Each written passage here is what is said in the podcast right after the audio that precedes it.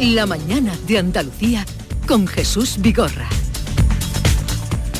Y a esta hora de la mañana, el día por delante con Paco Ramón.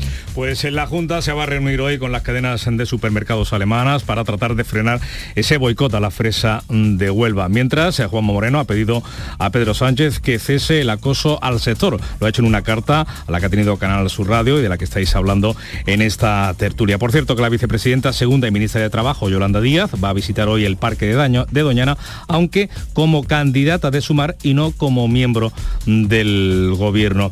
Y relacionados con el campo andaluz, dos datos. Los productores españoles de tomate ahogados por la competencia de Marruecos y la regulación comunitaria, es lo que dice la Federación Española de Asociaciones de Productores Exportadores de Fruta y Hortalizas, que eleva a 700.000 toneladas el tomate que se vende, que entra en la Unión Europea y el Reino Unido. Y también, como consecuencia, en este caso de la sandía marroquí, estamos viendo estos días a un agricultor de Motril que ha tenido que tirar 80 toneladas de su plantación de sandía.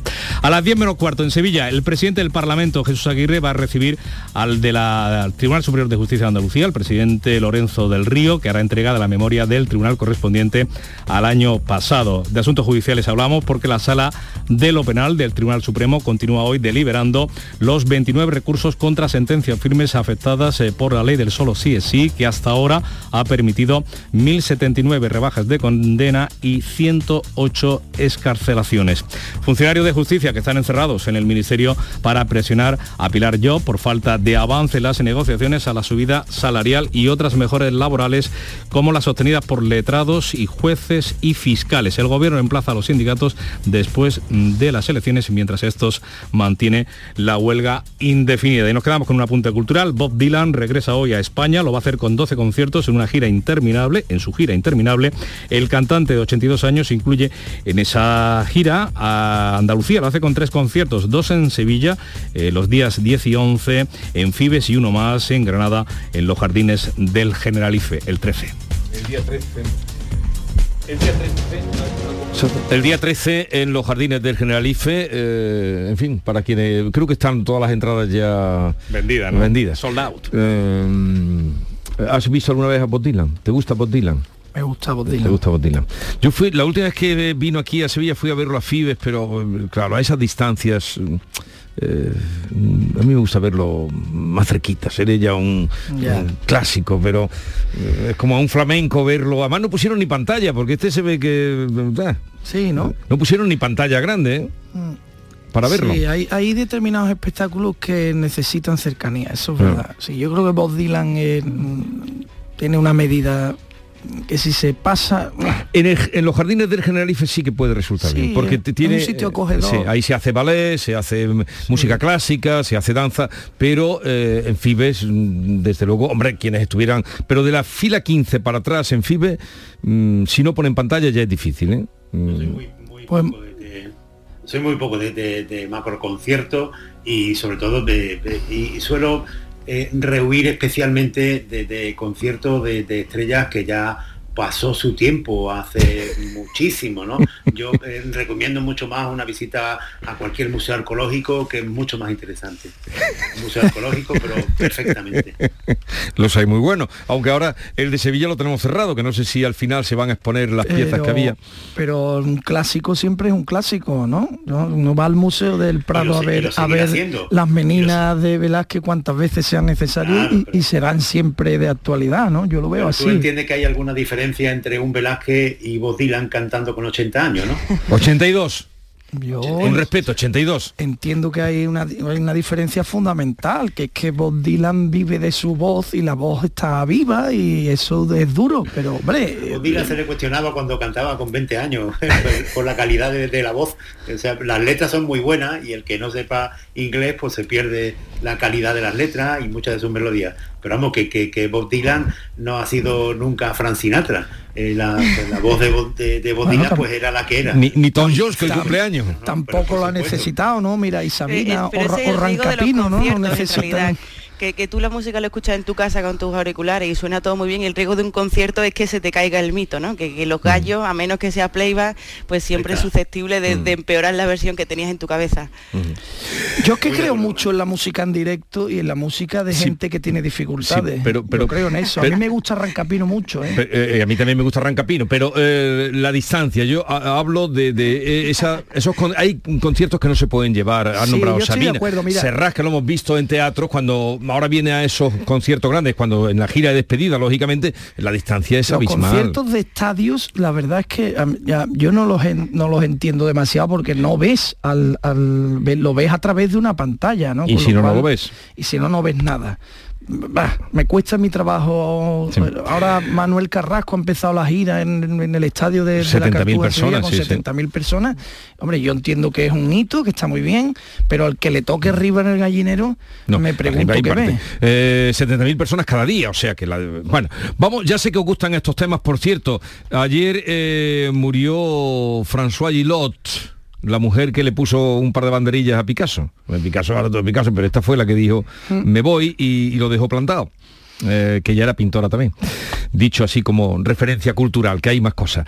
A ver, otro asunto. ¿Qué, pasa con, qué pasa con Maracena? ¿Sabremos mm, qué ha pasado? Lo que sí apunta es que eh, Izquierda Unida no va a apoyar ya con todo lo que se está descubriendo y lo que se vaya a descubrir, no va a apoyar a que repita Berta Linares, la alcaldesa de, actual de Marcena, y que por los votos que había sacado ha sido la más votada, no tenía mayoría absoluta, pero eh, podría haberse hecho una, en fin, con el apoyo de, Izquierda Unida haber seguido, pero parece que Izquierda Unida ya no le va a dar los votos. Mm, ¿Qué ha pasado en Marcena? ¿Lo sabremos algún día? Yo espero que lo sepamos. Hay una investigación judicial abierta, la, Guardia Civil está trabajando y bueno, hay que respetar los tiempos de la, de la investigación y creo que tarde o temprano por lo menos una aproximación muy cercana de lo ocurrido tendremos. El problema es que ahora, como vienen soplos de un sitio, de otro y de arriba y de abajo, todo suena surrealista, grotesco, mm, de vodevil. Cada día hay una cosa nueva. Ahora resulta que es que la, la, la todavía alcaldesa Berta Linares dice que fue ella quien le dijo a la Guardia Civil mm, dónde estaba el secuestrador, después de haber dicho que ella no vio al secuestrador. Ella dijo que no lo había visto. Y que las cámaras hayan detectado que sí lo vio. En fin, aquí mm, lo primero que hay que preguntarse si hay alguien dispuesto a decir en algún momento una verdad. Ahora lo que se está diciendo también, eh, Javier, te dejo enseguida, pero para los, en fin, los oyentes, lo que se va diciendo es que había puede haber un vídeo que nadie ha visto hasta ahora eh, con el que estaban presionando a Noel López que es bueno pues el secretario de organización del PSOE eh, que, que, ha dejado su cargo y que ese vídeo podría ser para la concesión de una gasolinera. Sí. Sí, sí. Hay, algo en todo este asunto tan truculento que a mí me desconcertó muchísimo desde el principio, porque en la secuencia que cuenta el propio secuestrador, él va al colegio, eh, contacta con la concejal a la que quiere secuestrar, la engaña, se monta en el coche con ella y, y, finalmente pues la reduce y le pone una brida y la mete en el maletero. Lo que me desconcierta es lo que viene a continuación, que lo ha contado también él.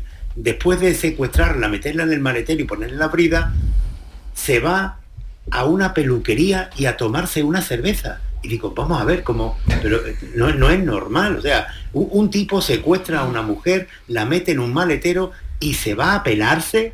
Digo, no puede ser. Entonces, eh, eh, ayer quise entender que, esto podría tener alguna lógica cuando se empiezan a filtrar las imágenes del secuestrador con la alcaldesa de Maracena.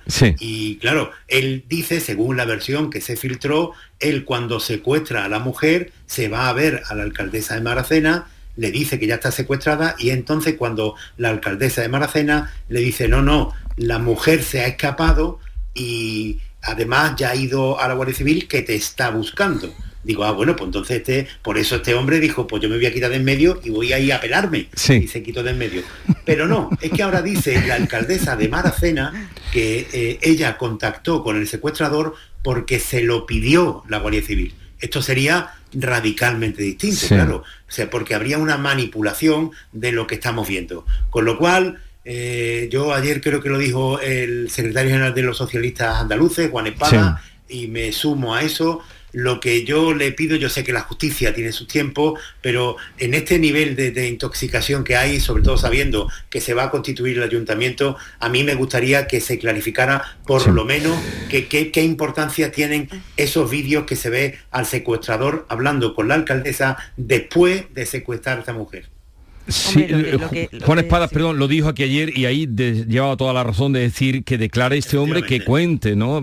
Sobre el que ahora se, está lanzando también la existencia de un vídeo en el que eh, pudiera comprometerlo. A ver, eh, Ana pero que lo, que no cabe ninguna duda es que la, primera versión que dio la alcaldesa Maracena diciendo que no había visto al secuestrador desde hacía días, en fin, no es que no es que no fuera verdad, es que fue bueno, pues desmentida por, la propia, por el propio teléfono móvil. Quiero decir que, ella dice ahora que la Guardia Civil, ella se reunió con el secuestrador por la Guardia Civil y que le pidieron que no contara nada. Claro, no sé, a mí me eh, eso no, pero que no cuente nada una cosa y que mienta, y que mientas es otra. efectivamente, o sea, tú porque tú porque en el primer día que sale todo esto que aparece llorando delante de las cámaras como casi una víctima del, del, del, mismo secuestrador diciendo que es que no lo habías visto de hace no sé cuántos días, o sea, puedes omitirlo. Eh, cuando al final es que es la propia antena de teléfono la que la que dice que estuviste con esa persona inmediatamente después de que de que de que ejerciera ese secuestro y, y, yo también lo que había leído es que mm, Mm, yo lo de la peluquería, la verdad es que no lo sabía y también me resulta sorprendente, pero que había comprado un cuchillo de carnicero y, cinta aislante, eso sí lo sé. Y a mí eso quiero decir, yo lo que yo lo que estoy dándole muchas vueltas estos días, porque sí que es verdad que es una historia rocambolesca, que a todos nos tiene un poco, o sea, porque se, mezclan todos los ingredientes, ¿no? Corrupción, también que si el, secuestrador había dicho que el propio Noel López le había dado eh, droga como para hacérselo más fácil. Tiene como todos los ingredientes que también el secuestrador es una persona pues que no, no, o sea, que está desequilibrado, o sea que tampoco hasta qué punto se le da eso veracidad o no. Pero es que yo, lo que pienso estos días es que dentro de toda esta, esta historia, que, que parece salida de, Netflix, ¿no? Eh, es que el desenlace, si esa persona, si, si, la concejala secuestrada no hubiera salido de ese maletero, es que a lo mejor estábamos hablando de una tragedia. Quiero decir que, la cosa no, no, pintaba nada bien. Evidentemente es un asunto muy serio que tiene eh, en el fondo de todo una pregunta que tendrá que contestarse que es los intereses y la corrupción en muchos ayuntamientos, que es muy importante. El urbanismo en los ayuntamientos es la principal fuente de corrupción de, la política en España y luego está esta parte que, es trágica y que está jugando además con, la. está poniendo en cuestión la honestidad de muchas personas. Y lo de lo de pelarse y eso, en fin, lo cuento porque en todo se puede incluir una especie de, broma. Que, eh, que, lo digo porque esto parece más bien un guion de, una serie de las que vemos en televisión, eh, eh, que se incluye incluso cuando ayer eh, la dueña de una ah, donde compra ese cuchillo, ella es la que dice, no, yo vine a la Guardia Civil y digo, miren ustedes, aquí tienen ustedes cámaras aquí y aquí, y en esas cámaras pueden mirar, digo, esta mujer ha visto todas las series del mundo de policía. la mujer explicando de la ferretería. cuando fue la Guardia Civil a la ferretería, lo primero que preguntó la ferretera y dice, eh, dice, ¿conocen a este hombre? dice, sí, se ha matado a alguien. se estaba ya entrenada. Es que el caso tiene muchos giros de guion casi cómicos, ¿no? De, si no fueran trágicos serían. Bueno, no, han sido trágicos, afortunadamente, Alberto. no han sido trágicos. no han sido trágicos. A, una, a, mí no me gustaría verme en una, situación así. Pero que no, ella misma se escapó del secuestro a la hora, o sea que, sería que, podía haber sido trágico y no lo fue. Y, al, final se convierte en cómico, se convierte en cómico en muchas, eh, eh, eh, en muchas cosas porque porque mm, mm, ahora dice, ahora no dice lo de ir a pelarse. Eh, eh, eh, que es muy interesante lo que dice Javier, me parece muy interesante. es que mm, también ahora cuentan que es que este hombre tenía problemas mentales, le están llamando. Sí, pero hay un informe forense ahí que, dice, que, no perfectamente. Bueno, por eso digo, pero hay, pero, pero lo, tanto la alcaldesa como Noel han dicho que es un desequilibrado mental, lo han dicho así literalmente, y que si le dieron con, con lo que le pagaron, que no quiero ni nombrarlo, la bolsita sí, pero parece que también aquello, él al menos no estaba drogado cuando... Bueno, ya. todo el respeto, como decía antes, a, los tiempos judiciales, pero me parece que hay un aspecto concreto que se puede eh, aclarar hoy mismo sin que interfiera en nada la visita del secuestrador, el encuentro del secuestrador con la alcaldesa de Maracena estaba propiciado por la Guardia Civil, sí o no. Yo creo que esto debería aclararse hoy porque lo que está en cuestión es la palabra de la alcaldesa de Maracena. Eh, en fin, lo vamos a dejar aquí. Eh, por cierto, que acabo de leer en Extra Jaén, me ha saltado que Felipe Sicilia, que fue el portavoz del grupo del PSOE, que no va en las listas por Jaén. Este desapareció de, aparecía mucho, ¿no os acordáis? Las cositas de, de Felipe Sicilia, ¿os acordáis de Felipe Sicilia? claro, que, aparecía, aparecía mucho, era ¿Tiene, alguna intervención memorable? Durante un tiempo se estuvo incluso barajando como posible candidato del PSOE a la Junta de Andalucía. Sí, sí. Y de pronto no vaya no va en la lista, ni él ni Laura Berja, que para mí me es menos conocida, pero sí él me ha sorprendido, ¿no? Sí, bueno, las cosas de Pedro Sánchez bueno, la política tiene algo de magia. Está y de pronto desaparece. a ver, eh, la letrita, venga, que os voy a liberar porque tengo ahora la visita del el consejero de Justicia de la Junta de Andalucía, José Antonio Nieto. Eh, letrita para hoy. Una que me gusta mucho para un día de lluvia. No tiene nada que ver con la actualidad política ni nada, pero como está lloviendo, es una hay algo, hay más cosas después de la política. Que me encanta, una letra de las que más me gusta de la historia del flamenco, que dice, la noche del aguacero dime dónde te metiste, que no te mojaste el pelo. Eso. ¿Dónde estaba? Los dineros los dineros que le dio eso a Chiquetete los dineros que le dio eso a Chiquetete ¿eh? a que sí bien ganados. Los de dineros que le dio. Un exitazo total. Bueno Ana Cabanillas eh, Javier Caraballo y Alberto García Reyes que tengáis un bonito día. Víspera del Corpus. Adiós. Feliz día Caraballo. ¿eh? feliz día. Venga, por favor, feliz ah, Corpus. Feliz día, feliz Corpus, Caraballo. Adiós. Un abrazo. La mañana de Andalucía. En la página 3 del libro del bien vivir se dice que cuando viajas, no importa si recorres 30, 500 o 10.000 kilómetros, tampoco el destino. Lo que importa, quizá lo único, es con quién lo hagas. Con el cupón diario de la 11 puedes ganar hasta 500.000 euros de lunes a jueves y practicar el bien vivir. Cupón diario de la 11. Te toca bien vivir. A todos los que jugáis a la 11, bien jugado. Juega responsablemente y solo si eres mayor de edad. Canal Sur Sevilla, la radio de Andalucía.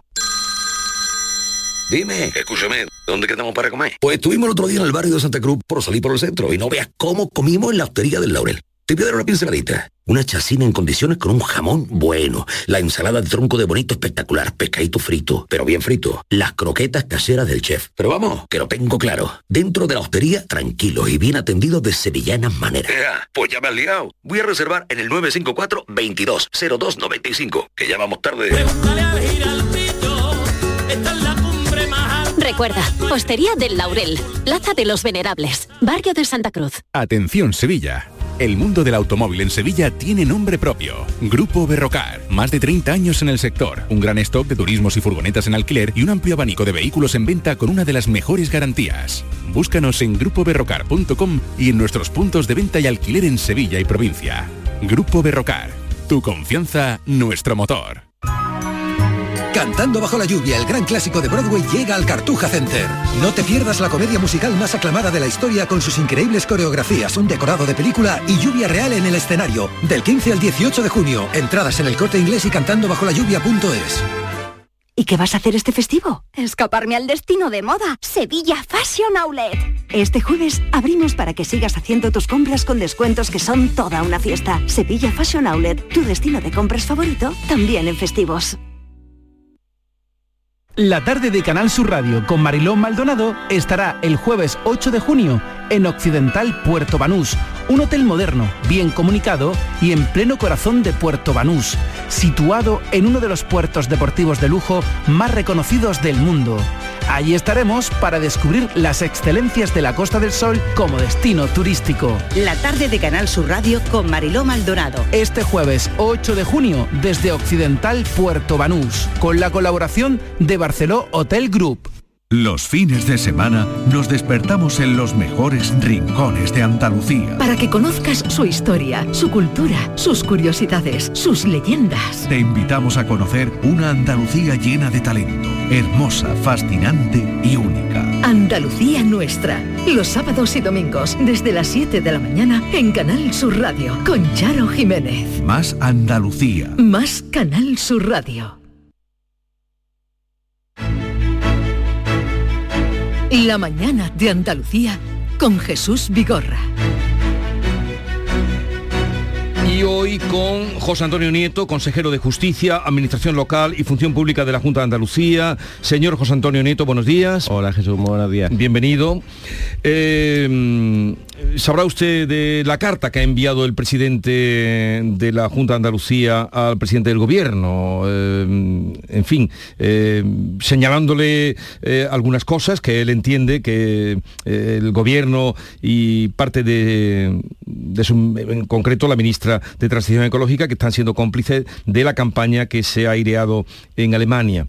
Eh, ¿Cree usted que habrá respuesta o en este momento de cara a unas elecciones es difícil que haya respuesta? Me temo que, con el gobierno de España eh, ya hace mucho tiempo que no recibimos respuesta de nada. Yo mismo mandé una carta parecida también, muy importante para nosotros, eh, pidiéndole respuesta a la ministra de Hacienda y Función Pública sobre un tema en el que queríamos resolver un problema de los interinos que nos gustaría que, siguieran trabajando en, la Junta de Andalucía y, no nos respondió a dos preguntas que, le hicimos. Yo creo que el gobierno de España hace ya mucho tiempo que está en un monólogo, no en un diálogo, que está en una estrategia en la que solo interesa eh, la campaña electoral y el rédito electoral y que se está rompiendo la lealtad institucional imprescindible. Esta carta que ayer dio cuenta de ella el presidente en el Consejo de Gobierno eh, es una reiteración de un escrito que ya le presentó en la última reunión que, tuvo con el presidente del gobierno después de las elecciones en Andalucía, en el que le recalcaba la importancia que para nosotros tiene la garantía del agua y la gestión adecuada del agua, en el que había mucha obra hidráulica pendiente del gobierno de España que no se estaban haciendo. Y, la respuesta fue la misma, el silencio y cuando no, eh, bueno, pues la actitud tanto traicionera no para el gobierno de la Junta de Andalucía, sino para un sector como el de los frutos rojos en este momento, o para la provincia de Huelva en su conjunto, o para la provincia de Granada con la presa de Rules, o en fin, para, para Andalucía en general, que, que, dependemos muchísimo de una lluvia que no siempre llega y que no contamos con la obra hidráulica necesaria para que el agua no sea un problema para los andaluces. Entonces hay poca comunicación desde las consejerías y desde el gobierno en sí con el gobierno central. Usted mm, hay poca comunicación. Hay poca y mala. O sea, hay poca comunicación, el diálogo no, fluye y cuando se hace, pues se hace con, con bastante mala uva, ¿no? Y eso creo que no tiene sentido. Nosotros hemos tratado de ser muy leales con el gobierno de España. Creo que en general se ha sido. El presidente recalca a todos los consejeros la necesaria lealtad institucional, el, trato eh, exquisito con, los miembros del gobierno. Cada vez que tenemos un acto en el que hay presencia de, un ministro o del propio presidente del gobierno, el, el presidente hace hincapié en que eso ocurra. ¿no? Pero, pero no lo estamos recibiendo igual y no está, no está siendo el gobierno de España un gobierno que, que esté tratando bien a Andalucía o que esté tratando bien en este caso al gobierno de Andalucía. Uh, como consejero de justicia, señor José Antonio Nieto, ¿a dónde nos puede llevar esta huelga que continúa de los funcionarios de justicia, que no tiene visos desde luego de antes de, las elecciones que se pueda resolver? Ya se vivió la de los secretarios judiciales, se vivió la de los jueces, que se hace líquido pronto, jueces y fiscales, y esta parece que de momento eh, puede ir. ¿Hasta dónde nos puede llevar y cómo está afectando al servicio de la justicia aquí en Andalucía? Bueno, al servicio de la justicia en Andalucía y en España eh, esta última huelga sumada a las anteriores, lo está destrozando. O sea, yo la, justicia ha entrado en una crisis sistémica en el que bueno, pues los, clásicos problemas eh, que ya se han puesto de manifiesto muchas veces de lentitud, de, no ir al ritmo que la sociedad demanda, de, no poder atender eh, suficientemente las demandas de, distintas vías jurisdiccionales que se hace por la sociedad, estas huelgas lo, que están haciendo es proyectando eh, esos retrasos de una forma exponencial. Eh, ahora mismo eh, son decenas de miles de juicios que se han suspendido en Andalucía con esta ley. Ayer hubo una reunión en el Ministerio, que es quien tiene la competencia para poder negociar, porque aquí las comunidades autónomas pagamos, pero quien tiene la competencia negociadora es el Ministerio. la forma en la que está tratando a los funcionarios de justicia el secretario de Estado y en general el Ministerio de Justicia es de una falta de respeto absoluta. Ayer mm, no le hizo ninguna propuesta, se limitó a decir que cuando pasaran las elecciones hablamos, ha llevado a que los negociadores de los sindicatos se encierren en el ministerio, algo que mm, no es habitual y desde luego no es positivo y bueno, confiamos en que, en que por lo menos se llegue a un acuerdo en, términos de, trato ¿no? y de educación en, la relación. Nosotros estamos eh, pendientes, el día 20 son las elecciones sindicales en Andalucía de todo el sector de justicia, inmediatamente después vamos a convocar a los sindicatos, vamos a tener una reunión, vamos a debatir, vamos a ver qué podemos hacer dentro de nuestro ámbito, ¿no? qué podemos hacer dentro de lo que, de las pocas competencias que la Junta de Andalucía tiene en esa negociación colectiva, pero eh, poco podemos hacer si el Ministerio sigue actuando de esta forma. Yo espero que el 23 de, julio se aclare el panorama y se empiece a trabajar en serio para salvar a la justicia que está en una situación límite. Pero claro, límite, límite, porque si ya eh, en la memoria del año judicial el presidente del Tribunal Superior de Justicia de Andalucía dijo que el año pasado eh, sin las huelgas se habían suspendido el 30% de los juicios, Mm, en lo que llevamos desde una huelga tras otra, eh, las suspensiones son muchas, muchas, miles.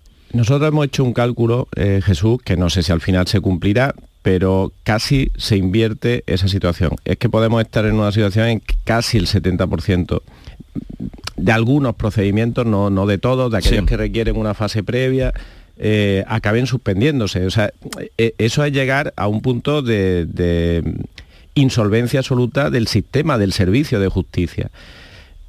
Va a ser complicado remontar esta situación y solo va a ser posible, a mi juicio, desde un pacto de Estado en el que todas las formaciones políticas entiendan que tenemos la obligación de salvar el servicio de justicia. Esto afecta a Andalucía, pero afecta a todas las comunidades autónomas. Todos los consejeros hablamos de la situación límite en, la que, en la que estamos.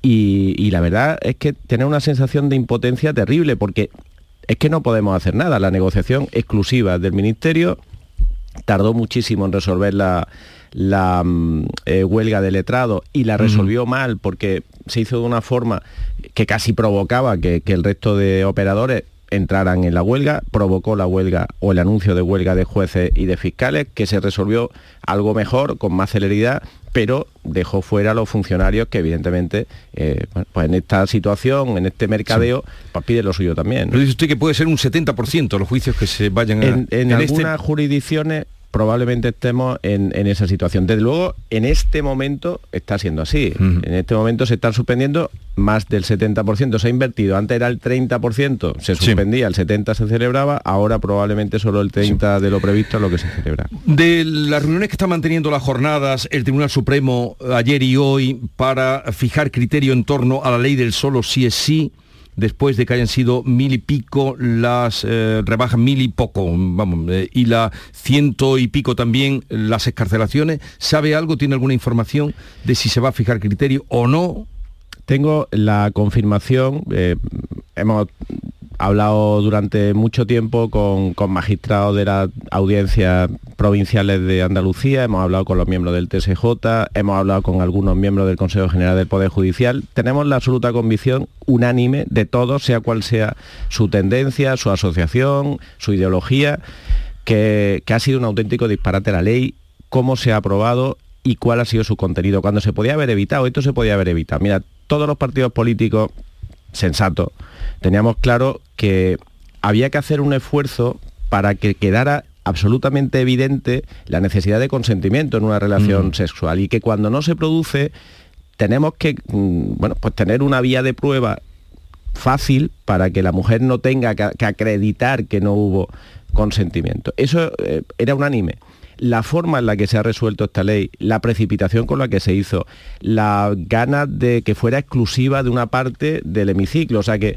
eh, Podemos tenía más interés en que el Partido Popular no pudiera votar a favor la ley que en que otros la votaran a favor. Claro, cuando eso se hace de esa forma, cuando un procedimiento legislativo se lleva a ese extremo y cuando el interés no es el interés general, sino el interés político de, un determinado partido, las consecuencias son estas. ¿no? Yo espero que se salve, pero de todas formas tengo más confianza en, en profundizar un poco más en la reforma que ya se hizo, que se pactó entre PSOE y PP, creo que se podía, eh, y fue la propuesta del Partido Popular, ir un poquito más, eh, garantizar un poquito más el cumplimiento de la norma. El Partido Socialista ya no quiso ir más porque su socio no, no estuviera más incómodo. Y eso sí nos daría garantía de que nunca más vuelva a ocurrir esto, que un violador, que un acosador, que, personas que deberían cumplir la pena que se le ha impuesto eh, en la cárcel, pues salgan a la cárcel o, tengan una rebaja importante de su pena por una, eh, bueno, por una decisión absurda que, que nunca debió tomarse. Eh, estamos hablando con José Antonio Nieto, consejero de Justicia, Administración Local y Función Pública de la Junta de Andalucía. Nos acompaña Manuel Pérez Alcázar, editor de La Mañana de Andalucía. Manolo, adelante. Consejero, buenos días. Hola, ¿qué tal Manolo? En torno al conflicto laboral que mantienen los funcionarios de la Administración de Justicia, que esta noche, por cierto, el comité de huelga está encerrado en el Ministerio. Ayer llegaron a protagonizar un escrache al secretario de Estado, a Tonchu Rodríguez, porque lo consideran que no es un interlocutor válido. Usted se ofreció para mediar en el conflicto. ¿Cuál puede ser entonces el interlocutor que, que, desatasque esta, situación? Bueno, en la, huelga de letrados se resuelve en el momento en que el interlocutor válido, el, único que puede hacerlo, que es la ministra de Hacienda y Función Pública, entra en escena. ¿Qué están pidiendo los sindicatos ahora? Pues que la ministra de Hacienda y Función Pública entre en escena también. Y diga cuáles son eh, no, puede ser una patada para adelante permanentemente. Los funcionarios merecen un respeto. Yo no digo qué, acuerdo se tiene que cerrar. Hemos procurado ser leales con el gobierno de España y hemos procurado ser leales con los funcionarios también. Yo he dicho que, me encantaría ayudar, se lo he dicho a la ministra, en la Feria de Sevilla precisamente tuvimos la oportunidad de hablar y, le dije que, que, contara con nosotros si quería o si necesitaba algún tipo de ayuda. Yo no le he dicho a los sindicatos mm, cuál es su límite o cuál es su techo, ni le he dicho al, gobierno cómo tiene que negociar, pero sí creo que tiene que actuar con respeto. Y hasta ahora no lo ha hecho, no, no se ha actuado con respeto con los funcionarios. Hay que sentarse, dialogar, escuchar, ver eh, cuáles son los límites. Había una ley que va a quedar, eh, el adelanto de las elecciones le hace otro roto a la justicia, porque llevamos cuatro años esperando tres leyes que son fundamentales para modernizar la justicia, para que la justicia entre por fin en el siglo XXI. Mm. La ley de eficiencia organizativa, la ley de eficiencia procesal y la ley de eficiencia digital, que eran tres leyes ya pactadas, acordadas, que tenían que haber salido hace mucho tiempo y que se han quedado atrás por, por la ley de solo sí así y por otras como la vivienda, etcétera, que en el calendario legislativo se han priorizado, eh, al final se quedan sin tramitar en el Congreso ya en la última parte hace meses que se podía haber eh, terminado la tramitación y los sindicatos querían, oiga, tramite la ley, negocie con nosotros eh, qué consecuencias va a tener la ley y compénsenos en aquellas cosas que va a suponer una mayor carga de trabajo o una mayor carga de responsabilidad. Eso es lo que tenía que haber hecho el gobierno y, no lo ha hecho. Lo que no se va a quedar atrás a pesar de la convocatoria electoral es la reunión del Consejo Fiscal del día de mañana, que viene con cierta polémica por parte de las asociaciones profesionales y de la Fiscalía, ¿no? por los nombramientos que pretende hacer el fiscal general del Estado a escasos 40 días, 50 días de, de las elecciones. Bueno, estamos viendo algo que ya vimos en otra etapa eh, no hace demasiado tiempo, ¿no? que es que cuando sale eh, un gobierno, pues se toman medidas como la de consolidación de muchos trabajadores en Moncloa, que han entrado como asesores y ahora eh, lo quieren consolidar como funcionarios, como decisiones de este tipo que, suponen ir a puestos clave a determinadas personas que, oye, han estado, en este caso, ministra de Justicia, fiscal general del Estado y ahora una fiscalía de las que denominan chollo o clave, ¿no? de estas que, pueden ser muy determinantes en el futuro. Creo que, este tipo de cosas, en un momento en el que ya se han convocado elecciones, no se deberían cerrar. Deberíamos esperar a que los ciudadanos hablen el día 23 de julio, que decidan que haya un nuevo gobierno y que ese nuevo gobierno tenga las manos libres para tomar decisiones de este tipo. Vamos a ver eh, otro asunto que ahí sí tiene usted, depende muy directamente. La ley de función pública que se aprobó la semana pasada en el Pleno con el respaldo de todos los grupos, de todos, menos Vox. ¿En qué se va a notar esa ley de la función pública? ¿Qué va a suponer en Andalucía? Bueno, pues va a suponer para la función pública lo que yo decía antes que iba a suponer las otras leyes para la justicia, ¿no? Va a suponer que la, función pública andaluza entre en el siglo XXI. Eh, no es una entrada fácil, ¿eh? ¿eh? Venimos con retraso y no va a ser fácil esa entrada, pero va a ser tremendamente ilusionante, por lo menos para mí lo es. La anterior ley es del año 87. Una ley que además se hizo más pensando en el pasado, más dando garantías de que una administración joven, nueva, que acababa de nacer como la Junta de Andalucía, no iba a hacer ningún disparate y ante la duda de cómo iba a funcionar su propia administración, fue una ley poco ambiciosa en, su desarrollo, ¿no? casi más mirando al siglo XIX que al siglo XXI que estaba cercano. Bueno, pues ahora lo que hacemos es llevar a la función pública al siglo XXI de lleno. Vamos a dignificar el papel de los funcionarios, de los buenos funcionarios que, tenemos. Le vamos a dar la oportunidad además de que hagan un desarrollo, una carrera profesional sin tener que estar permanentemente cambiando de puesto. Hay un funcionario que es magnífico en un puesto, pero si promociona tiene que irse a otro puesto. Con lo que tenemos un problema. Hemos perdido a alguien que, su trabajo eh, lo conocía y lo hacía perfectamente, lo llevamos a otro sitio que no conoce y, muchas veces rompemos esa carrera profesional o llevamos a los, funcionarios a sitios donde no son igual de eficientes. Vamos a hacer una cosa que nos parece importante para la ciudadanía y para los funcionarios, que es la evaluación del desempeño, donde la clave no es quién evalúa, sino qué se evalúa. Nosotros queremos que el quién sea neutro, sea transparente, sea un sistema en el que la objetividad sea la que prima y que haya una serie de servicios, la carga de trabajo, la calidad del trabajo, la que, la que determine cómo eh, es esa evaluación. Y que aquellos funcionarios que hacen mm, su trabajo mejor que los otros, aquellos funcionarios que ponen de su parte para que las cosas funcionen bien, bueno, pues tengan un reconocimiento y una retribución mayor que aquellos que, que, no lo hacen o que hacen una o tienen una actitud más negativa. ¿no? Esa es la línea que, queremos seguir. La ley es muy amplia, muy... Pero eso que le llega a todo el mundo que nos está escuchando, premiar al buen funcionario, al más diligente, al más eficaz, al más eficiente, eh, eso mm, lo van a empezar a hacer ya. Y por otra parte, a, los que escurren el bulto, que los hay también, como en todos los sitios, ¿no? No es que estemos señalando a funcionarios. Mm, ¿qué van, ¿Cómo lo van a hacer también? Eh, o, llamar la atención, o hacerles trabajar, o... Efectivamente. nosotros ya estamos sentados con los sindicatos negociando el desarrollo de la ley. Ahora tenemos que hacer los reglamentos. Uno de los reglamentos pues, se ocupará del teletrabajo, otro de los reglamentos se va a ocupar de la evaluación del desempeño. En la evaluación del desempeño, la obsesión que tenemos es que eh, cualquier persona puede acercarse y ver con, con absoluta transparencia cómo eh, se evalúa a cualquier funcionario. Una vez que tengamos eso resuelto, va a ser mucho más fácil saber quién está por, encima de la media en productividad. A, ese hay que premiarlo, quién está en la media de productividad, a ese también hay que premiarlo, hay que darle un reconocimiento y quién está por debajo en productividad. Muchas veces cuando se está por debajo en productividad es porque hay una mala organización del trabajo, una mala dirección del trabajo, o sea, no siempre es responsabilidad del funcionario. Entonces lo que queremos es analizar esos casos si es necesario eh, hacer un apoyo y vamos a obligar a que esos funcionarios mejoren su formación, si es que es un problema formativo, queremos mejorar también la motivación del funcionario. Si todo eso no responde, pues tenemos que ir a, medidas sancionadoras. Pero creo que no va a hacer falta. ¿eh? Creo que, eh, ese trabajo en el que uno se va a ver evaluado, en el que va a sentir la motivación de que esa evaluación además tenga una recompensa económica, una recompensa incluso de reconocimiento, porque en fin, queremos que, eso también eh, se traslade y, sea lo más público posible, sabiendo que tenemos que respetar eh, bueno, pues con discreción el, trato de los datos personales. ¿no?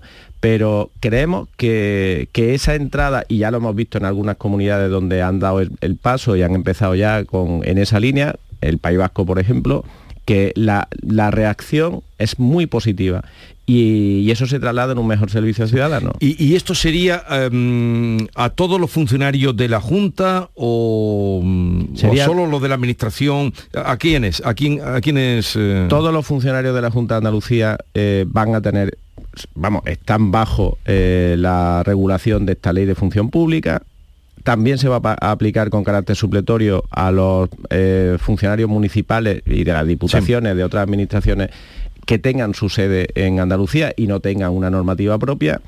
Y vamos a, intentar que, ese desarrollo que se va a llevar a cabo se encargue de, discernir también, hay muchas diferencias entre funcionarios, depende de la actividad que desarrollen, ¿no? Por eso la evaluación tiene que ser también muy singularizada a esa actividad y a ese profesional. Por ejemplo, a los maestros de escuela les va... Mm, Con los maestros de escuela que tienen un régimen, eh, tienen unas competencias propias, la, mm, la Consejería de, Educación, tenemos que ver cómo se aplica la ley. La ley eh, es de aplicación, pero tenemos que ver y tenemos que acordar con los sindicatos de educación y con la consejería cómo se aplica ahí esta ley. ¿Al sector sanitario también afectaría? Al sector sanitario igual, pues también Usted sabe que esto que está contando es revolucionario, ¿no? Hombre, si eso es lo que hace que esta ley tenga el componente de riesgo y de, y de revolución pero para nosotros es tremendamente atractivo. el, el, núcleo en el que nosotros trabajamos, en el que nosotros operamos, del que yo respondo, es de la Administración General de la Junta de Andalucía esta ley tiene una potencia que emana a, otros ámbitos de, la propia Junta de Andalucía y de otras administraciones y lo que tenemos que hacer es sacarle el mayor rendimiento. Yo quiero que los andaluces se sientan orgullosos de sus funcionarios y que no estemos en ese debate permanente de, verlos como una casta privilegiada o que no mm. trabajan o que no responden, porque no es cierto, la inmensa mayoría de los funcionarios tienen muchísima cualificación y un compromiso muy importante con, el servicio que realizan. Pero algunos, pocos, ¿eh? cuando no hacen bien su trabajo, manchan eh, la reputación. a ver los hilos, eso lo sabemos en todos los sitios. dos aspectos concretos de la ley. Concreto ¿Podrán trabajar en teletrabajo días concretos a la semana los funcionarios de la Junta de Andalucía? ¿Cuántos? ¿Y qué va a pasar con el millar de interinos que usted dice que no ha habido ningún acuerdo con el gobierno para darles una salida? Bueno, en la primera hay un, uno de los desarrollos es el decreto de teletrabajo, en el que nosotros lo que estamos planteando no es que se trabaje un día o dos días. Nosotros lo que queremos distinguir es cuáles son, qué puestos se pueden hacer en remoto y por tanto se puede teletrabajar. Y si se puede, a mí me da igual que sea uno o cinco, porque si se puede y se hace bien, Mm, no tenemos por qué estar. ¿Y cuáles no se pueden? Y los que no se pueden, no se puede ni uno, ni dos, ni cuatro. Entonces, ese es un problema que ahora mismo eh, pues hemos confundido teletrabajar con tener días de asuntos propios y eso no puede ser. Tenemos que eh, saber cómo se teletrabaja, cómo se encarga el trabajo, cómo se responde a ese trabajo y, esa es la línea en la que, en la que queremos eh, hacer ese desarrollo. La otra pregunta... Los interinos. Ah, los interinos. Eh, bueno, la ministra no nos ha respondido, pero hemos incorporado en la Ley de Función Pública una disposición adicional que nos va a permitir que los interinos andaluces puedan disfrutar también de los beneficios de la Ley 2021, que aquí no se pudo aplicar porque ya teníamos en marcha los procesos de consolidación. Vamos a... Ahora mismo lo que estamos haciendo es que dentro del cumplimiento absoluto de la ley 2021, que nos dice, nos establece una serie de condiciones, cuántas de las plazas, porque la ley no te habla de personas, te habla de plazas, lo que se consolidan son plazas, no personas. Entonces, en la anterior eh, convocatoria, nosotros sacamos 1.200 plazas se presentaron los interinos y se presentaron otras personas y, solo 200 y poco interinos sacaron, eh, consiguieron su plaza, los demás no la consiguieron. Ahora lo que queremos es ya con concurso, no con concurso oposición, que es lo que se hizo antes, solo con un concurso, sacar el máximo número posible de plazas para que estas mil personas se puedan presentar. ¿Cuántos andaluces somos ahora mismo? Pues estamos en 8 millones y medio largos. O sea que, vamos, creciendo. Vamos creciendo, vamos a hacer 9 millones en 2037 si se cumplen. En 2037 9 millones. Si se cumplen las proyecciones vamos a estar ahí y espero que además no sea tan asimétrico como está ocurriendo en otros territorios, ¿no? donde crecen en grandes ciudades o en la costa y perdemos mucha población en el interior. En Andalucía perdemos algo de población, pero nosotros perdemos en Andalucía, el 56% de los, municipios de Andalucía pierden un poquito menos de 7.000 habitantes al año. Un 56% pierden un poquito menos de, 7.000 habitantes al año. 6.960 eh, al año, pero crecemos mucho en los otros 44, el otro 44%. Grandes ciudades, costa, ciudades intermedias del interior, tipo Antequera, tipo Lucena, bueno, pues son ciudades que crecen y que actúan de, tirón de, otros municipios más pequeños que están en su entorno. Todo eso es lo que se va a estudiar en el desafío demográfico, ¿no? Efectivamente, el reto demográfico para nosotros, ese es ese sí es de los proyectos que más me ilusiona. Lo otro tengo que hacerlo también. Pero díganos algo ya, poco, tenemos que haber empezado por ahí. Creo que la última vez que vino nos despedimos con ese asunto, porque ese sí que es un asunto importante, la demografía. El reto demográfico es el tema del mundo. O sea, todos los países del mundo, todos los territorios, todas las comunidades autónomas, todas van a tener un mejor futuro si tienen una estrategia de reto demográfico adecuado y van a tener un mal futuro si no tienen eh, este tema resuelto. Andalucía también. Andalucía, afortunadamente, bueno, pues tenemos una inercia demográfica positiva desde hace bastante tiempo. Estamos creciendo y de una forma importante. Desde que somos comunidad autónoma hemos crecido en más de dos millones de habitantes. Eso es algo mm, importante. Pero tenemos algunas cosas que son peculiares. Yo lo, decía, nosotros, la mitad de la población de Andalucía vive en 29 municipios. Eso hace que unos municipios estén creciendo mucho y tengan una tensión de crecimiento muy importante y otros pues se van, eh, va poquito a poco perdiendo población. Nosotros, el primer objetivo que tenemos es que Andalucía, esos 56% de municipios, deje de perder población. Y, y nuestra primera parte de la estrategia va dirigida a ello.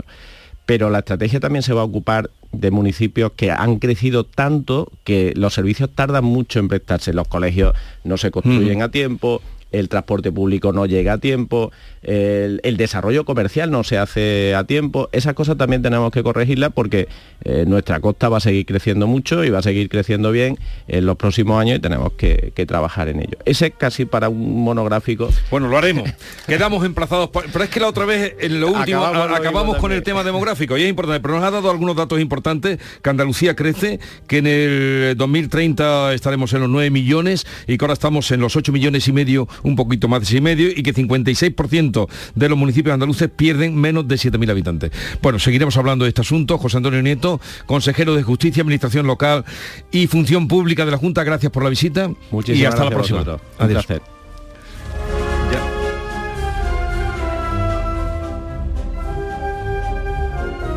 La mañana de Andalucía. Ya está aquí el verano, con sus playas infinitas sus pueblos blancos y todo el tiempo del mundo para ti. Tiempo para hacer lo que tú quieras o no hacer nada de nada. Es tiempo de verano. Date una alegría. Ven Andalucía. Campaña financiada con fondos FEDER, Junta de Andalucía. Este viernes, la mañana de Andalucía, con Jesús Vigorra, te lleva a la sede de la cooperativa COVAP en el Valle de los Pedroches para conocer más de la cooperativa andaluza líder en innovación y calidad de sus productos. La mañana de Andalucía con Jesús Vigorra. Este viernes desde COVAP en el Valle de los Pedroches, Córdoba. Canal Sur Sevilla. Sol Renovables, tu empresa de energía solar. Más de 20 años de experiencia en diseño, instalación y mantenimiento de placas solares y energías alternativas. Enchúfate al sol. ¿A qué estás esperando? Contacte con Sol Renovables para presupuesto de tu vivienda o empresa. www.solrenovables.com o 955 35 53 49. Uf, qué calor este verano. ¿Necesitas refrescar tu terraza, carpas, salones, fábricas o negocios? En Friopen trabajamos para que el verano no sea una pesadilla. Ofrecemos evaporativos portátiles en venta y alquiler, totalmente ecológicos, con muy bajo consumo. Visite nuestra web friopen.com. Disfruta del verano con nosotros. Friopen te dará la solución. ¿Quieres venir a un campamento diferente este verano? En el Acuario de Sevilla vivirás la aventura de salvar al pez guitarra, formando parte del equipo de los guitarrones rebeldes. El Océano de Sevilla cuenta contigo. Conviértete en un auténtico biólogo y ayúdanos a cuidar del mar. Infórmate en acuariosevilla.es. Vuelve la cita musical del año, vuelve icónica Sevilla Fest. Scorpions, Kraftwerk, El Nile Rogers Sanchik, Fito Paez, Loquillo, Laura Pausini, Bizarrapo Manzanita te esperan este verano en la Plaza de España de Sevilla. Del 15 de junio al 22 de julio vive una experiencia única con la mejor música nacional e internacional en un lugar emblemático. Una plaza, mil experiencias. Descubre todos los detalles en icónicafest.com. Canal Sur Mediodía. La última hora de donde vives, con la actualidad de tu provincia y tu entorno más cercano, está en Canal Sur Mediodía, con toda la información que necesitas. De lunes a viernes desde las 12 en tu emisora de Canal Sur Radio. Más Andalucía, más Canal Sur Radio. Esta es La mañana de Andalucía con Jesús Vigorra. Canal Sur Radio. Oh, oh,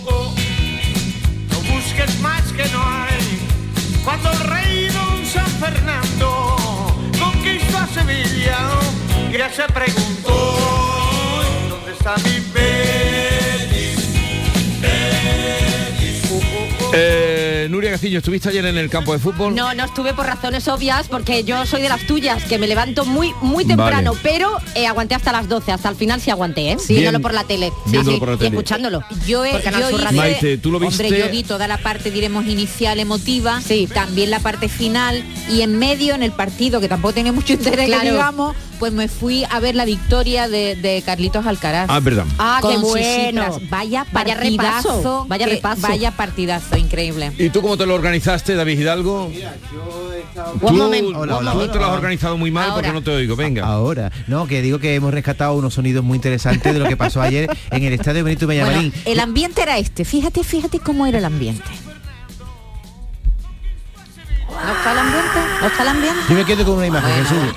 Cuatro Bueno, fue toreros. espectacular. Cuatro toreros, como Espartaco, el fin. Este, este es el ambiente. Llevando a hombro a Joaquín por el medio del campo. Esa imagen, eso solo puede ocurrir aquí en Andalucía. No sé si eso puede ocurrir en otro lugar del mundo. Cuatro toreros En llevando Pamplona, un futbolista. que a él le Pero, gusta pero- mucho pero el toreros ya de una edad, porque Espartaco tiene una Sí, edad. claro, y Espartaco Padilla en también. sí estaban peleándose por ponerse a Los Joaquín en la más, nuca. jóvenes, los más jóvenes eran los que portaban, los Ya, demás ya me estaban al imagino. Al, lado como locos. Jaleando, jaleando. Un mensaje de Alejandro Sanz que no pudo estar, lo hizo Sí. por el por el marcador electrónico y también hubo otros sonidos interesantes. Sí, bueno, él estaba, él estaba muy, muy, muy emocionado. Sí, la más complicada. La noche más rara, complicada, la- decía. La que he intentado por momentos tranquilizarme, controlar lo- las emociones, lo- lo- los recuerdos, los recuerdos me, me, me avasallaban la cabeza. Es lo que más difícil eh, he, he- he tenido durante momentos porque claro, cada vez que se gritaba mi nombre o capitán y pues, pues intentaba traerme un poquito, pero era, era muy difícil. Ahí estaba atendiendo a los compañeros. Ya después del partido, Joaquín ya había llorado Se- se ha todo. Bueno, algo- se ha hartado de llorar. A ver, bueno, sí, llorar. un poco llorón está, pero se, ha hecho, bueno. se ha hecho algo similar con algún jugador. No, no, no, no. Que yo en no. el- en el- Hombre, en el- cuando se fue Gordillo también fue muy fuerte, pero No, es que Gordillo no se fue nunca. Se ha batido el récord de, de asistencia. Gordillo eh. está 60.000 60.000 personas en el presentó, presentó el acto Eva, Eva, y sí. después también Eva. cantó Niña Pastori, ¿no? Sí, cantó Niña Pastor y, hay una anécdota, Jesús, fíjate lo que pasó. A ver si, a ver si se entiende lo que pasó. A ver, a ver. ¿No se entiende? La carita de Guajira. Pero, eh, es que ha dicho viva el Sevilla. El Sevilla, se equivo-. No, No, no, viva dice- el Sevilla. No sabía dónde dicho- estaba. Quería decir viva Sevilla. Vera, No, viva dice viva el Sevilla. Pero él, eh, bueno, da lo No, mismo, yo, no yo pasa pienso, nada. yo pienso por defender a Niña Pastori que Claro ella que sí. está en una gira y no sabe ni dónde canta. Claro. Bueno, Viva los Sevilla. vivas siempre tienen mucho peligro. Acordaros de Viva Honduras. ac- acordaros de Viva Honduras. Y les pido que griten finalmente conmigo. ¡Viva Honduras! ¡Viva Honduras! Oye, el único que estuvo en el acto fue nuestro realizador Javier Reyes. Sí, con su niña que es Que bética. además no es bético. No, no es No. bético, es sevillista. Pero es que el Betis se dan, Pero es padre y un gran padre además, Se un gran dan- padre. se dan esas circunstancias, ¿no? De, de, De padres, padres sevillistas y Igual bético. que había ¿Cómo? jugadores sevillistas jugando en el partido. ese Bueno, que Je- Jesús tuvo lugar. Nava, Jesús Nava se lleva una ovación, ¿no, Oye, Nuria? sí, Jesús Navas y Sergio Ramos también. Que además eh, hubo también otra anécdota eh, que me ha contado Javier Reyes eh, de Sergio Ramos, que en el calentamiento, bueno, pues se fue a la zona donde están los más radicales, ¿no? Del Betis. Y claro, se metieron, empezaron a meterse un poquito con él y toda la grada, el resto del Benito Villamarín los mandó callar. Ah, sí, O sea, un gesto mira. precioso. Sí, también el otro fue a... No, es que el otro le va la marcha. Bueno, una, una noche ¿Y, y preciosa. el, el partido cómo terminó? Eh, 6-4, 6-4. ¿no? Es que yo también me lié con tanto gol. Oye, que, 6-4, que, como eh, un set. Como un set. estuvieron gente de como. Van Nistelrooy, Bueno, fue- Raúl. Fue súper chulo. sí. Bueno, y de Nilsson, bueno, de Nilsson hizo las delicias también de la gente allí con unas bicicletista que hizo al principio. Oye, eché de menos a Lopera. Lopera no fue, estaba yo el hombre, ¿no? Lopera era muy de ¿Lopera para qué? Sí, la ópera no estaba, ¿no? Pero Lopera Estaba para yo, qué, ¿no? chicos. Lo estaría viendo en su casa. No, que no, que no, que no. ¿Te hubiera que no. estropeado? Sí, sí, que no, déjate, déjate. Lo, lo estaría Estuvo viendo en su casa, en su casa. Pero bueno, estuvo Cazorla, estuvo Sergio Ramos, estuvo Nolito, Reina. Bueno, Reina, Raúl, qué simpático Oye, al final, bueno, como siempre, él. Eh, que eh. dejó a Sun Sao que marcase eh, el lanzamiento, bueno, y lo celebraron allí eh, como locos. Bueno, una noche muy divertida, una noche muy muy divertida. No, y yo lo que quería muy decir, emocionante. y lo que quería decir, si Noelia está escuchando eh, el programa, que no sabes el pedazo de padre que tienes, hombre, eso Hombre, claro tiene que, mérito. que un sevillista compre una entrada para ir a ver el Betis, sí tiene mérito. ¿Y dónde festejaron luego? Eh, cerquita de No, aquí. no, ¿dónde feste No, no, pregunto, ¿dónde festejaron luego? ¿O dónde están festejando? No, no, ¿dónde festejaron bueno, luego? hasta, hasta las 8, Hasta hace nada. hasta las 8 de la mañana estaban todavía, ¿eh? Hombre. Es que esta mañana cuando yo venía, eh, cuando venía a trabajar cruzando el puente, que la gente sabe, cuatro y media de la mañana, bueno, a las cinco, lo cruzo Sí, cinco sí. menos cinco. Uf, qué temprano, Estoy, Jesús. si tuviera alguien que seguirme me tendría tan fichado, sería tan previsible. cinco menos cinco. Entonces cuando el antique este, que es una discoteca de Sí. moda, los viernes por la mañana es cuando Sí. ya me encuentro gente. No, adiós, adiós, Sí, yo también, adiós, pringado, Es me dijo un día, adiós, pringado.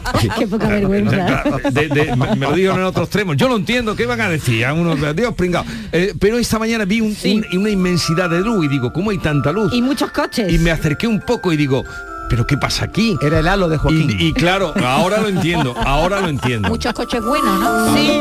Ahora lo entiendo, eso no lo había, ahora lo entiendo, ahora lo entiendo. Bien, de esta buena sintonía que tenemos con Nuria, siempre que es la sonrisa de la casa, eh, a, a un asunto triste, duro, mm, eh, escabroso, eh, tal la noticia que nos ha llegado de, de Jaén, de esa barbaridad que no tiene nombre, que eh, han eh, matado y supuestamente violado antes a un número de gallinas en un gallinero, o sea, una cosa horrible a la que hoy da un repasito nuestro compañero Antonio García Barbeito. Querido Antonio, te escuchamos.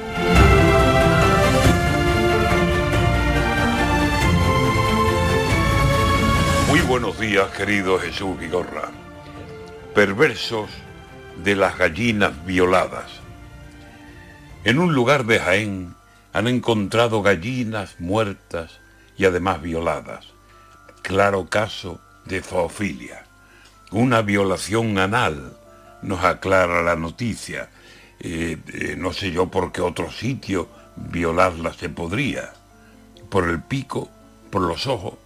En fin, las pobres gallinas, muertas y además violadas, en gallinero yacían y así fueron encontradas, canallada a sangre fría.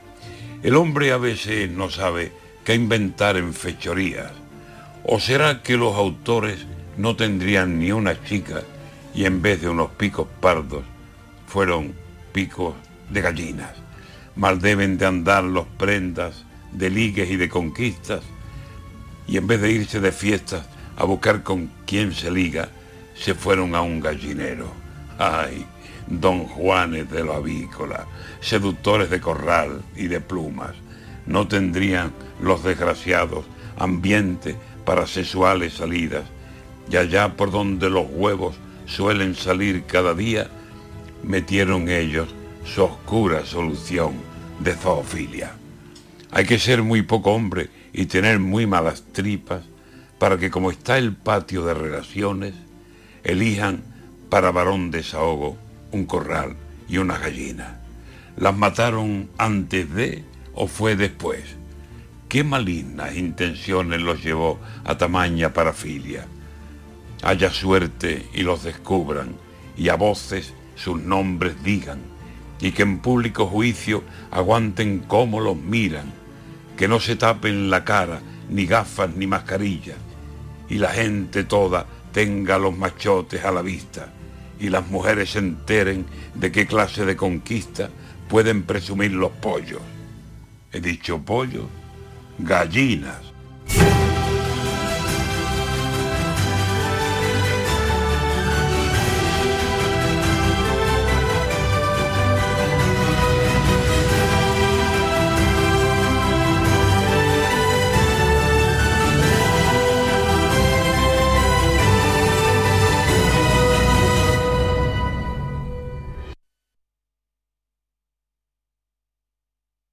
Estás escuchando Canal Sur Radio desde Sevilla. Si necesitas un electrodoméstico, ¿por qué pagar de más en grandes superficies? Ven y paga de menos en Tiendas El Golpecito. Tus primeras marcas al mejor precio y una selección de productos con pequeños daños estéticos con descuento adicional y tres años de garantía. Tiendas El Golpecito. Ahorra hasta el 50% en tus electrodomésticos. 954-100-193 y tiendaselgolpecito.es. ¿Has pensado en instalar placas solares en tu vivienda o negocio? Con Sol Renovables, enchúfate al sol. www.solrenovables.com o 955 35 53 49. Cantando bajo la lluvia, el gran clásico de Broadway llega al Cartuja Center. No te pierdas la comedia musical más aclamada de la historia con sus increíbles coreografías, un decorado de película y lluvia real en el escenario. Del 15 al 18 de junio. Entradas en el corte inglés y cantando bajo la lluvia.es. ¿Y qué vas a hacer este festivo? Escaparme al destino de moda, Sevilla Fashion Outlet. Este jueves abrimos para que sigas haciendo tus compras con descuentos que son toda una fiesta. Sevilla Fashion Outlet, tu destino de compras favorito, también en festivos. Van a dar las 10 de la mañana y Automóviles Berrocar abre sus puertas, deseándoles que tengan un feliz día. Automóviles Berrocar, tu confianza, nuestro motor.